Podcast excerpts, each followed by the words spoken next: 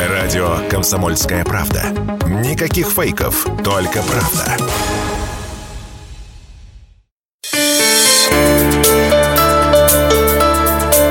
Темы дня. Добрый вечер. Это тема дня на радио «Комсомольская правда» Самара. Мы работаем на частоте 98,2 FM эм в студии Олег Зверев о главных событиях. Событий много, все главные, только хорошие. Вот читаем комсомолку. Цитата. «Мэрия Самары заключила шесть договоров о комплексном развитии территорий. Под КРТ отдали участки в разных районах города. На реализацию проекта отведено 7 лет. Так, под застройку отдадут несмежные две территории в Кировском районе площадью 12,6 гектаров – кроме того, мэрия заключила контракт на застройку участка в Октябрьском районе, четвертой территории, также в Октябрьском районе, пятая в Октябрьском тоже, и шестая в Куйбышевском районе Самары. А, ну вот такое комплексное развитие территории и как оно выглядит по-самарски обсудим с нашим экспертом. Виталий Стадников у нас на связи. Виталий Эдуардович, здравствуйте. Да, здравствуйте, Олег. А, Виталий Эдуардович, вот так получилось, что из шести три территории в Октябрьском районе, а, в котором как бы не все в порядке с сетями, так скажем, и хотелось бы вот уточнить э, такой момент. Э, когда в Самаре речь идет о новостройках, их, э, как правило, сажают на старые сети, дома втыкают промеж старых пятиэтажек, с детскими садами, школами, подъездными путями, благоустройством, вообще беда. Вот можно ли такую застройку назвать комплексным развитием территорий? А, зависит от, от размера участка, потому что э, там в, в рамках одного гектара это невозможно сделать, а в рамках, например, гектар 10 э, более-менее комплексность можно обеспечить. То есть в чем заключается идея комплексности? Что, э, что новая застройка, она собой представляет э, как бы замкнутую систему обеспечения, не паразитирует на инфраструктуре, которая создана вокруг ранее под э, одни нагрузки, и она ложится как бы бременем на существующую, а создает, наоборот, потенциал для того, чтобы и себя обеспечить, и обеспечить окружение э, какими-то ресурсами. То есть э, это и инженерные коммуникации, это социальная инфраструктура, там, детские сады, школы и тому подобное. По опыту проектирования могу сказать, что э, в самом лучшем случае, то есть, точнее сказать так, очень сложно, но возможно посадить э, детский сад и школу не полноценные, а такие как бы маленькие, а в участок минимум где-то 7 гектар э, размером. А, и, и причем анал, как бы подобных примеров в Самаре нет. То есть э, реализация, это надо, чтобы там, садик, школа встраивались в существующие дома. В Самаре такого даже близко нет. Поэтому для Самары это совершенно другие условия. То, что касается обеспечения сетями, обеспечения значит, э, ну, инфраструктурой всей, э, ну, разумеется, для этого нужно гораздо больше территорий. Поэтому это возможно обеспечить на территориях, например, больших э, ну, бывших предприятий при конверсии, для чего, собственно говоря, и придумывалась система КРТ – а, например, на участке там, в, размером в квартал исторического центра это невозможно сделать абсолютно. То есть это будет э, как бы квартал-паразит. Вот у нас получилось так, вот на пятой просеке натыкали свечек, школ, детских садов не хватает катастрофически. На старые сети поставили свечки, подъездных путей нет. И вот как вообще такая застройка, как, как Самарская, вот такая вот, да, она соотносится с генеральным планом Самары. Наверное, как-то должно учитываться там требования, что там есть определенные территории, на которых можно строить, на которых там не стоит строить.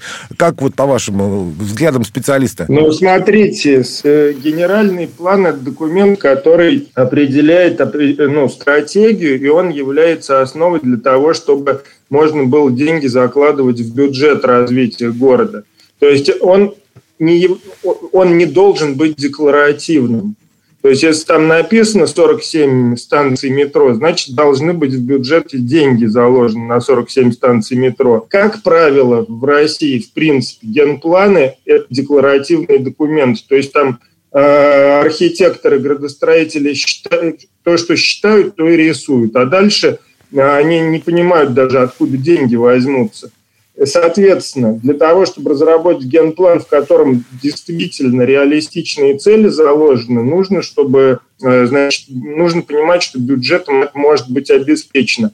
И земельными ресурсами тоже. То, что касается развития пятой просеки, разумеется, что э, никаким генпланом это развитие не предусматривалось в том виде, в котором оно было проведено.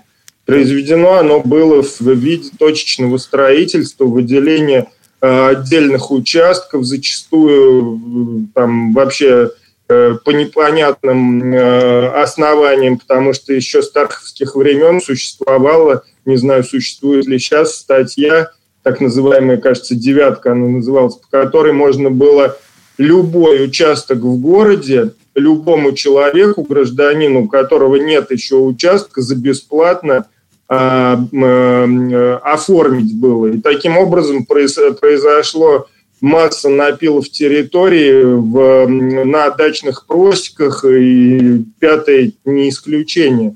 То есть куча, куча территорий, даже на первой просеке, то есть между первой и второй вот эти овраги, это все э, было как бы территорией, э, значит, которая зачастую, в общем, подвергалась вот такому межеванию и оформлению. То есть... Поэтому самые ценнейшие территории, в том числе и на Пятой Просеке, они э, совершенно точечно были разбазарены, и школ там никаких не строилось. Потом построили школу тогда, когда стало понятно, что это превратилось в огромную социальную проблему. Это грозит уже электоральными проблемами для власти. И в результате эту школу построили на месте Дубравы, там несколько гектар леса ценного э, дубового э, уничтожили просто-напросто. Ну, понятно, что экологию э, тоже уничтожили, потому что там стойки, озера, то есть э, ясное дело, что это легкие города, и был, безусловно, нанесен Э, ну, серьезный ущерб в результате не только строительства жилого, но и потом компенсационного строительства некой вот этой социальной инфраструктуры, которая на самом деле не решила проблему. Да, она частично решила проблему, но даже не ее большую часть. А, вот. Виталий Эдуардович, я так не понял, а что у нас с генеральным планом никто не считается? Это как просто декларативная бумажка, а там что хочу и врачу. Генеральный как... план у нас разработан в 2008 году. А, он потерял актуальность давным-давно. Мы массу территорий найдем, которые разви... развиты не по генеральному плану. Э, э, э, никакой ответственности в законодательстве нынешнем за неисполнение генерального плана не заложено.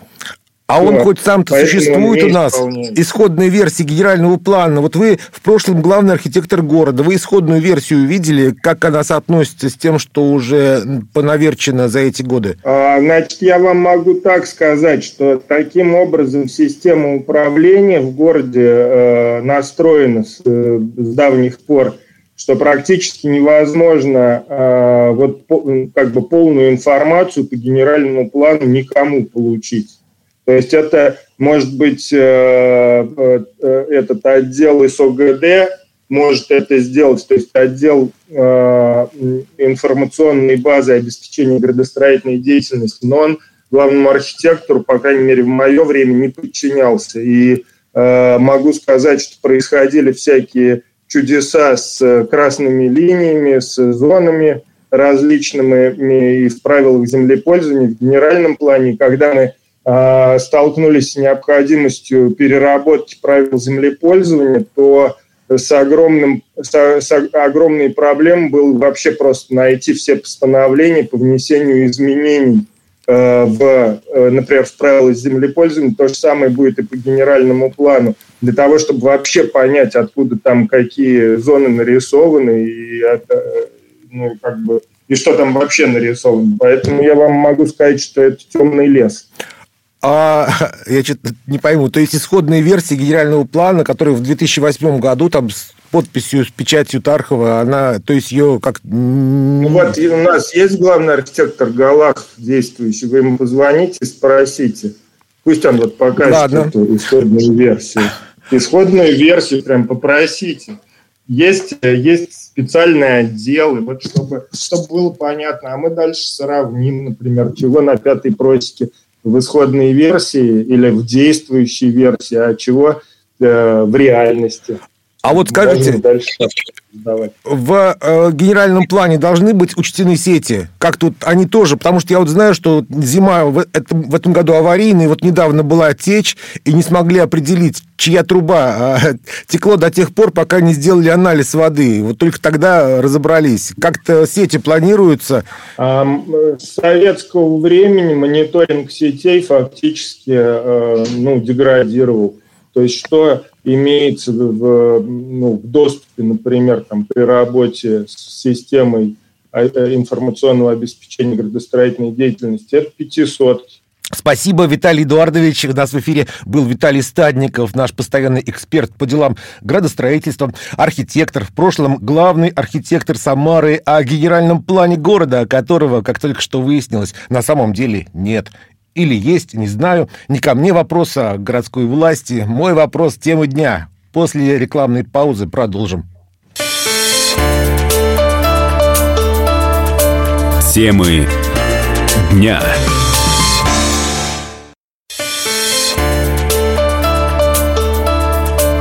Темы дня. Темы дня на радио «Комсомольская правда» Самара. Продолжаем. В студии по-прежнему Олег Зверев. И сейчас возвращаемся к теме транспорта, которые все знают, как работает в Самаре. Но все может измениться. Какой общественный транспорт нам нужен? Дискуссии на эту тему развернулась в медиацентре «Комсомольской правды» в Самаре в формате круглого стола. Проблема не только самарская. Рано или поздно любой мегаполис планеты по мере роста сталкивается с транспортным коллапсом. И как выехать из него на белом коне, а не на ржавом ржавом троллейбусе. Вот о чем говорили эксперты. И, конечно, затронули тему метро. К нему мы уже привыкли, и ни к чему хорошему без развития метрополитена не приедем. И сейчас продолжим тему вместе с участником дискуссии, с экспертом. У нас в эфире главный редактор журнала «Строительство. Недвижимость. Rent and Sale» Олег Никитенко. Олег Анатольевич, здравствуйте. Добрый день. Вот каким должен быть транспорт в Самаре? Как вот вы видите дальнейшие движения? транспорт должен быть э, соответствующим стратегии развития города. Мы должны определиться все-таки. Мы ездим на общественном транспорте, ходим пешком или даем абсолютный комфорт для передвижения на частных автомобилях. Здесь э, город э, – это совместное проживание многих сотен тысяч людей, и угодить всем и сделать так, чтобы всем было хорошо, невозможно. Хотим развивать общественный транспорт – мы должны сделать его очень привлекательным, удобным, комфортным, ходящим по жесткому расписанию, независящим от погодных э, и прочих явлений, потому что климат у нас остается пока что сложным, да? Э, Конечно. То сыро, то холодно, то жарко, да? То снегом и, завален. Э, очень часто э, то снегом завален. Э, и, безусловно, надо развивать все виды транспорта. И э, есть такое понятие уличный транспорт и внеуличный транспорт. Внеуличный транспорт – это тот, который не зависит как раз от э, э условий текущего дорожного движения, э, меньше зависит от погодных обстоятельств. Это метро, это выделенные линии скоростного трамвая, это электричка городская. Это все внеуличный вид транспорта. Уличный вид транспорта, привычные нам троллейбусы, автобусы – а трамвай тоже может быть уличным, если он идет, э, ну, собственно, как, как в старом городе, он идет по э, сложившимся дорогам. И среди внеуличного транспорта здесь, конечно же, нам надо развивать пригодную электричку, что она должна быть городской. Для этого нужно и обустроить транспортно-пересадочные узлы а в местах, где есть такое соприкосновение. То есть все станции, которые по городу идут, они все в очень оживленных районах города. И, конечно, максимально остановка пригородная электричества приближена к городу. Не, не так, как сейчас это последний путь, с которого еще надо дойти. А скоростной трамвай, безусловно, нужен. Скоростной трамвай – это не трамвай, который быстро гоняет, это трамвай, который имеет приоритет перед другими видами транспорта. Это этим обеспечивается скорость. И э, как вишенка на торте, конечно же, метро, потому что э, не для того мы 40 лет его, в общем-то, пытаемся построить, чтобы сказать, что нам не нужно и бросить. Да? Метро сегодня, конечно. линия должна быть закончена. Э, по поводу того, куда ее, может, давайте построим в другом месте. Вот, Знаете, а, Олег Анатольевич, у меня такой вопрос к вам по метро. Вот та схема второй очереди метро, которую еще в советские годы нарисовали вот зеленым цветом, она актуальна или время все-таки изменило приоритеты развития? Вы знаете, давайте начнем с первой очереди метро, который мы, мы, мы с первой никак не закончим. Более того, мы, э, э мы, мы э, в конце пути но очень часто начинаем обсуждать, что не там ее проложили. На самом деле ее проложили там. Ее проложили по э, тому району, который был застроен устарева... уже тогда устаревающим жильем и двухэтажками послевоенными. И все понимали, что и пятиэтажки через какое-то время придут в негодность. И на этом месте возникнут новые жилые районы, гораздо более плотно застроенные. И сегодня метро идет, говорит, да, метро там не нужно, но она идет сегодня по жилым районам, где плотные застройки 8-10 тысяч э, квадратных метров на гектар. Для сравнения, но а, то, что мы имеем а, в там, Постниковом овраге или на пятой просеке, это 45-50 тысяч метров на гектар. А комфортная среда, в которой ну, плотная, хорошая, насыщенная жизнь – но при этом комфортно и просторно, это 20-25 тысяч а, квадратных метров на гектар. И все понимали, что к этому придет, что в этом районе, тогда, когда старое жилье будет либо сноситься, либо реконструироваться, здесь возникнет много новых, э, новых э, домов и много будет населения. Поэтому метро будет вывозить этот поток.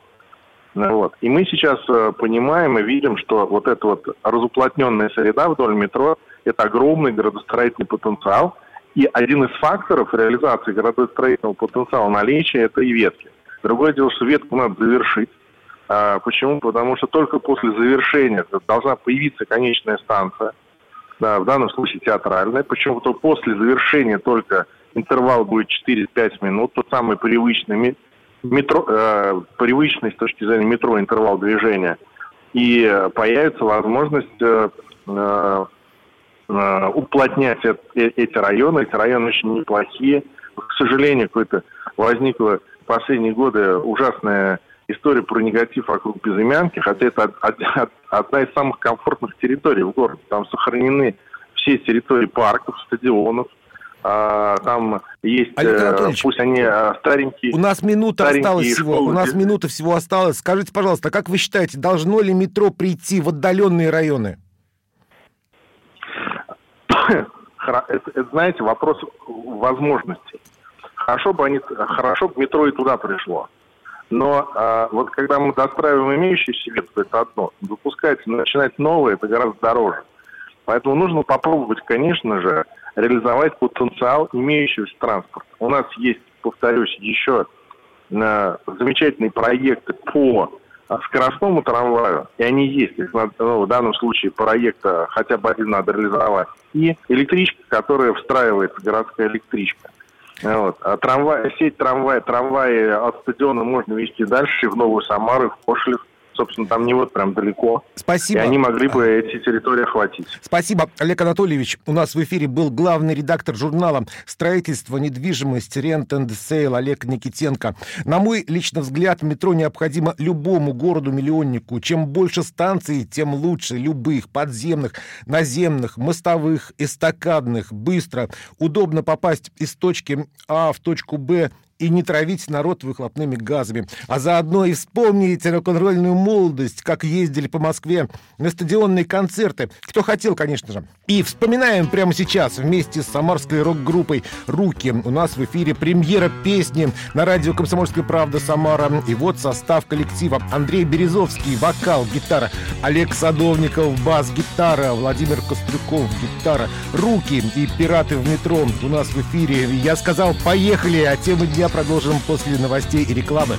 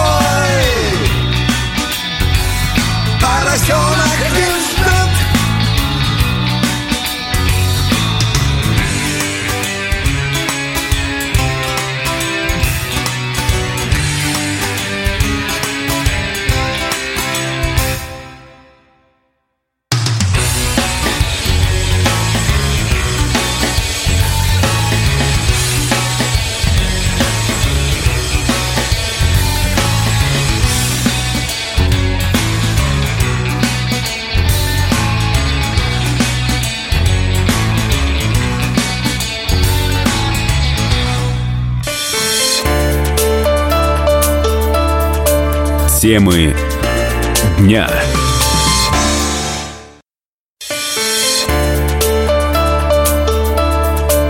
Темы дня. Темы дня на радио «Комсомольская правда» Самара продолжаем. В студии по-прежнему Олег Зверев. И сейчас время для спорта. Сегодня в программе «Гость в студии» на радио «Комсомольская правда» Самара была министр спорта Самарской области Лидия Рогожинская, утвержденная в этой должности совсем недавно, 13 февраля. Как выстраиваются приоритеты по развитию спорта в регионе? Будет ли Кевин Джонсон тренировать самарских боксеров? Почему в Самаре нет музея спорта? Вел эфир главный редактор радио «Комсомольская правда» Самара Сергей Куртаджиев. Слушаем фрагмент. Вы и были замминистра, вы последние два, год, года. два года были министром с обидной, как мне кажется, приставкой «ее». И вот сейчас вы стали настоящим министром. А хотите что-то поменять в работе министерства? Мне кажется, любой руководитель хочет что-то поменять в работе министерства. И правильно вы заметили, мне видны какие-то да, болевые точки в нашей деятельности. Э, хочется поменять, да, но для этого нужен определенный ресурс, в том числе и финансовый, да, но и определенный задел времени. Для того, чтобы любые изменения проводить, все равно нужно сначала хорошо обдумать, да, не, принесет ли это вреда вместо пользы. Да, мы понимаем, какие сейчас у нас проблемы есть, поэтому да, менять хочется. Хочется. А по секрету, пока никто нас не слышит, что хотите поменять? Но дело в том, что, знаете, сейчас проходит очень серьезный процесс, процесс э, гармонизации спорта и образования. И наши школы, спортивные школы, которые исторически являются очень сильными, да, мы, мы субъект, который конкурирует, да, в спорт, спорт-резерве э, с серьезными регионами, Москва, Мособласть, Санкт-Петербург, э, Татарстан, имеют очень хорошие результаты, вступили в очень непростую пору, да, когда меняются условия работы тренеров и спортивных школ мы пытаемся сейчас сохранить направление деятельности именно спортивной, спортивного резерва подготовки. И ведем диалоги, в том числе с Министерством спорта Российской Федерации, и в Государственной Думе, э, да, и в Совете Федерации, э, чтобы указать на те недоработки, которые ну, сейчас недостатки существуют в новом законе. Поэтому, да, это достаточно серьезный пласт работы, и в этом направлении мы работаем очень серьезно. Слушайте, а у нас вот э, по всем направлениям спорта, скажем так, все направления спорта в Самарской области э, развиваются, хорошо развиты, или, или все-таки есть перекос куда-то сюда, сюда? Ну, я не думаю, что у нас есть какой-то перекос. Дело в том, что ну, давайте разделим да, направление деятельности министерства на основные. Это развитие массового спорта, развитие детско-юношеского спорта, развитие спортивного резерва, да, направленное уже на подготовку сборных команд Российской Федерации. Это э, профессиональный спорт, э, спорт любительский и э, так называемый спорт лиц с ограниченными возможностями здоровья, хотя везде, где я бываю, там на мероприятиях, да, людей с инвалидностью, я всегда говорю, что это единственная категория людей с неограниченными ограниченными возможностями. Потому что такая сила воли, сила духа, да, которая а, выводит людей с ограничениями здоровья да, на спортивные арены, ну, это просто очень ценно для ну, всех. Для всех. Люди Поэтому я, э, как министр, могу оценить, что у нас все направления, в том числе, например, ГТО, да, как новая веха, да, возрожденный комплекс ГТО, развивается очень динамично, очень хорошо. А вот смотрите, вы назвали шесть направлений. А какое из этих шести направлений требует больше всего денег, больше всего внимания, больше всего сил – да, каждое направление требует и особого внимания, и достаточно серьезного объема финансирования. Я знаю, что бытует мнение, да, там достаточно серьезных объемов профессионального спорта, но мы должны понимать, что и структура, да, вот инфраструктура спортивная, ведь ее развитие, э, обустройство новых площадок, содержание уже созданных спортивных объектов. А у нас есть шикарные, да, за последние годы, э, вот э, все понимают, что национальный проект, который у нас реализуется, да, благодаря тому, что президент инициировал такие вещи, у нас нас появилась серьезная спортивная инфраструктура. Мы очень долго ничего не строили. И новый дворец спорта, новый легкоатлетический манеж, новые фоки трешки, да, как мы их вот в народе называем, двушки, универсальные спортивные площадки, площадки ГТО, факоты. Да. Мы так много инфраструктуры имеем за последние годы до реализации нас проектов, что это очень серьезный объем а, содержания и сопровождения, да, администри... администрирования какого-то определенного. Это тоже требует внимания. Э, поэтому вот э, массовые мероприятия, вот ну, отвлечемся, да, 100, 100 официальных физкультурных э, мероприятий мы более 100 проводим ежегодно. Это комплексные мероприятия, которые идут где-то не один день, да, имеют этапность муниципальную. Все это сопровождается медицинским сопровождением, судейским корпусом, да, организационными работами, там, э, суд... ну, аппаратом да, администрации, которые заключают какие-то финансовые да, соглашения это тоже требует значительных вложений. Поэтому в спортивной подготовке это где-то экипировка, участие в спортивных соревнованиях, заработная плата тренерского персонала, аренда объектов, которые не имеются в государственной собственности. То есть каждое направление деятельности министерства имеет в том числе серьезную финансовую поддержку.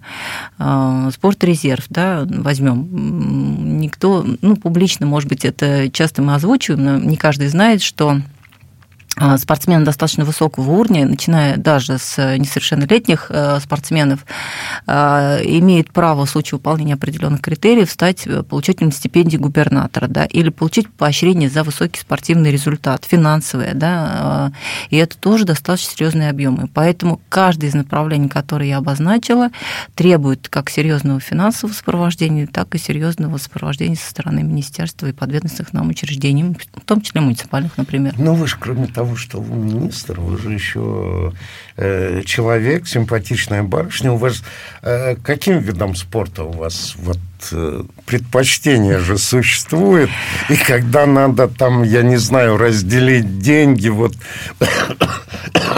простите, вот эту копеечку дать этим или этим, а душа лежит к этим.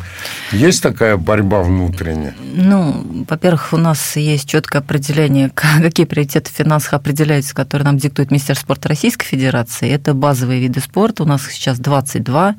Это исторические э, сложившиеся на территории субъекты виды, которые имеют олимпийских чемпионов, призеров чемпионов мира в Европе. Да? Ну, поэтому это фехтование, плавание, дзюдо, ну, гандбол, да, не буду перечислять, это много. 20 два вида. И поэтому приоритеты обсуждаются не только внутри министерства, у нас для этого создан общественный совет при Минспорте, куда входят представители некоммерческих организаций, да, общественных объединений, спортсмены, тренеры, которые этот вопрос обсуждают. Поэтому хочу я, не хочу, кому я там симпатизирую, не имеет никакого отношения. Хотя есть индивидуальный подход всегда есть ситуации, когда так или иначе надо принять определенные решения. Вот здесь, да, э, бывает, э, что нужно направить э, да, спортсмена для того, чтобы он получил квалификацию да, как спортсмен-инвалид. То есть оценить его уровень от, от отнесения к тому или иному классу, чтобы впоследствии иметь возможность попасть, например, в паралимпийскую сборную.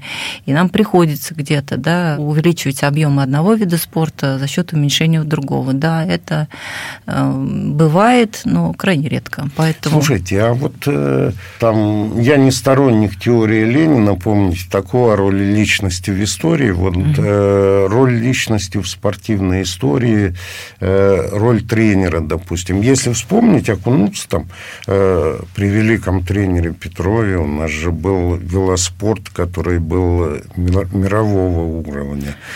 У нас э, в свое время тот же Саша Попов, про которого фильм сняли, выйти на улицу и пацанов спросить там, вот Попова, наверное, знают, фильм посмотрели, они знают, что он тренировался здесь у в Центре нас... спортивной подготовки. Э, в бассейне ЦСКА. Да. У нас э, были синхронистки, которые, по-моему, в Казань перебрались, да? Ну, немножко другой там уровень. Если сравнивать Сашу Попова, я прошу прощения, да, что я вот немножко немножко вас перебила. Да, действительно, роль тренера очень большая. И если мы с вами имеем гениальных тренеров, да, они, кстати, всегда бывают очень непростые. То есть каждый гениальный тренер имеет достаточно непростой характер. А, ну, я бы тут все-таки еще упомянула, да, и Николка, и Евгения Григорьевича, и Уткина, да, э, все-таки у нас олимпиоников очень много. Роль великая, но я бы и еще один момент отметила, что в свое время Петров был э, тренером э, Центра спортивной подготовки. И статус э, вот этой организации подразумевал привлечение на территорию да, Куйбышевской тогда области спортсменов иных субъектов. И под это имя велосипедисты ехали. Поэтому я не отрицаю, да, роль тренера велика. Но сказать сейчас, что наша школа ну, не имеет таких имен, да, э, мы не можем. Это э, сложение нескольких факторов. Во-первых, сейчас это школа Олимпийского резерва, там тренируются как дети, так и взрослые спортсмены. У нас тоже есть призеры чемпионатов и первенства России. Мы регулярно попадаем в состав сборной команды Российской Федерации.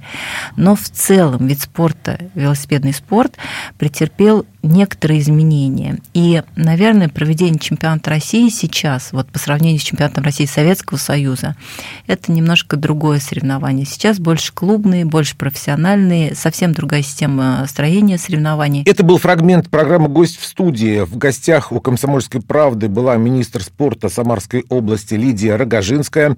Полная версия, как всегда, на YouTube-канале КП «Самара» и странице радио «Комсомольская правда Самара» ВКонтакте.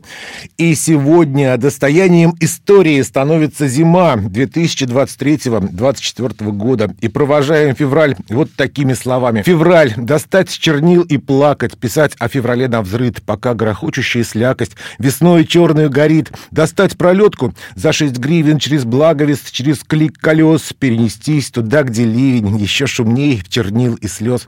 Где, как обугленные груши из деревьев, тысячи грачей сорвутся в лужи и обрушат сухую грусть на дно очей. Под ней протально чернеет, и ветер криками изрыт. И чем случайней, тем вернее слагаются стихи на взрыт. Борис Леонидович Пастернак, лауреат Нобелевской премии, от которой, впрочем, власти СССР его принудили отказаться. Но хватит уже плакать по прошлому. Встречаемся завтра, то есть уже весной. До свидания. Темы дня.